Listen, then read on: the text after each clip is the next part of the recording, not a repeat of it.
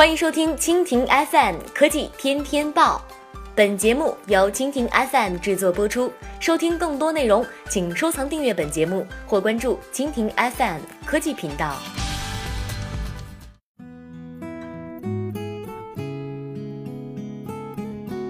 国内播报：逻辑思维视频停运，罗振宇却总结八个内容付费心得。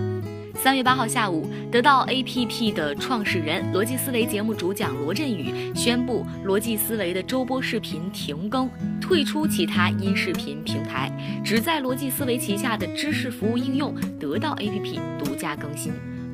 逻辑思维视频节目不播了，但是逻辑思维本身并没有停，而是将做一次重大的改版：一，从一周播的节目变成一日播的节目，周一到周五每日更新，时长五到八分钟左右；二，从一个视频节目变为一个音频节目；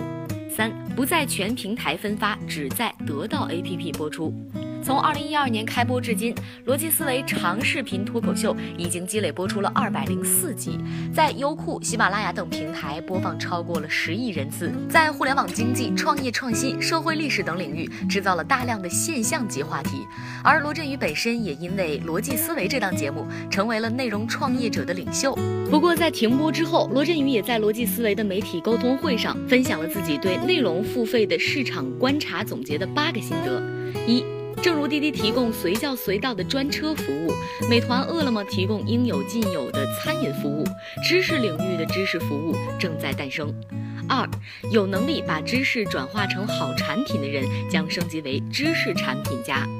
三，在知识服务领域，产品思维比流量思维更能打动用户。四，值得付费的知识产品应该能帮助用户完成人格跃迁，也就是满足用户成为更好的自己的期待。五，用户时间碎片化已经是既成的事实，用户选择用碎片化的学习来填充这些时间是有价值的真实需求。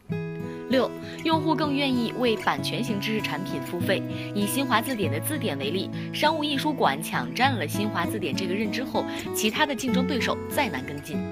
七，得到无意成为 UGC 的内容平台，更倾向于深度筛选与打磨内容自营式的好产品。八，知识产品的下一个趋势是智能内容，中期内智能音响可能会成为重要的内容入口。